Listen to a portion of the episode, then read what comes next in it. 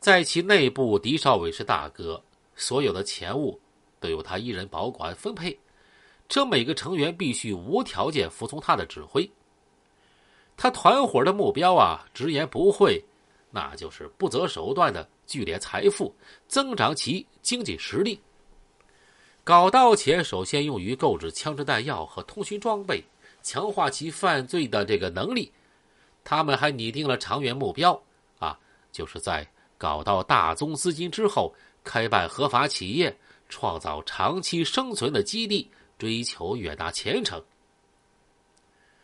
这团伙对外啊称公司，狄少伟是大哥，又称领导，成员是公司的员工，内部设有军事，向小弟们灌输忠义、智勇、敏锐、求实的信条。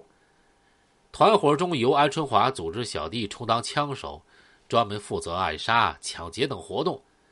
团伙成员呢，一经加入不得退出，而且制定了严酷的内部惩罚制度，称为。员工守则，这内容啊有四章十七条，对背叛组织、泄露组织机密、不服从指挥、执行任务啊、杀人、抢劫、不利等，分别处以杀灭全家、割舌、挖眼、自断左手、自断手指等处罚。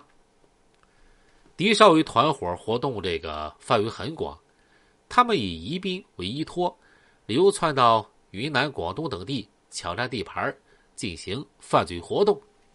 他们给赌场看场子、守赌账、吃血泡饭。他们参与毒品买卖，做长途贩运生意。他们收买卧底，在宜宾到昆明公路上多次抢劫运烟车。他们还绑架人质，勒索巨款。自从1991年到1994年，狄少伟集团在宜宾。以及周围地区啊，不间断的连续作案，犯下了累累罪行。一九九四年，该团伙被宜宾警方破获，狄少伟、安春华被判处死刑。这个康昌明和李兵为首的团伙啊，形成时间比狄少伟他们稍微早一些，大概在一九九一年。他们主要的活动区域就在宜宾本地。是宜宾九县一区势力最大的犯罪团伙。唐昌明、李兵团伙对社会各方面都有渗透，开赌场、卖假酒，在建筑业以及码头运输业中进行垄断经营，欺行霸市、抢劫杀人，无恶不作。最为残暴的是啊，这个唐昌明集团为获取最大的经济利益，不惜使用暴力，肉体消灭。妨害他们前路的竞争对手，采用暗杀手段解除异己，在宜宾有着“混世魔王”的恶称。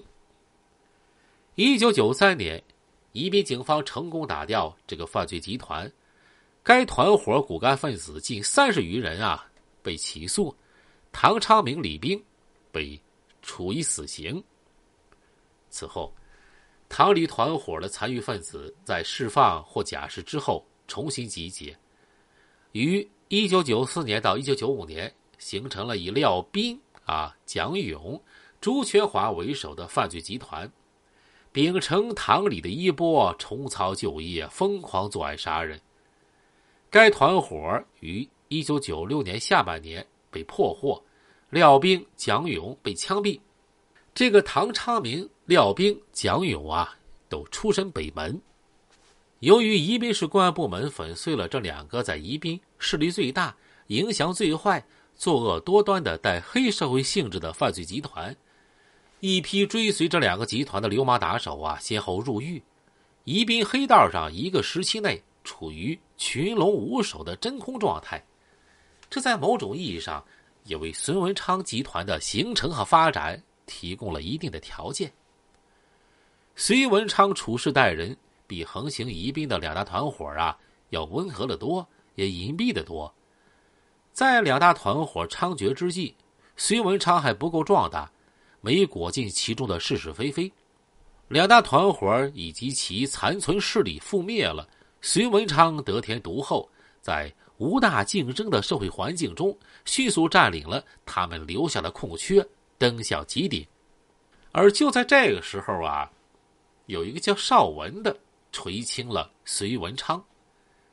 说起邵文的大名，不仅在川南，在成都，在香港，在澳门啊，也都响当当的。这邵文并不是他的真姓名，他的真名实姓啊，很少有人知道。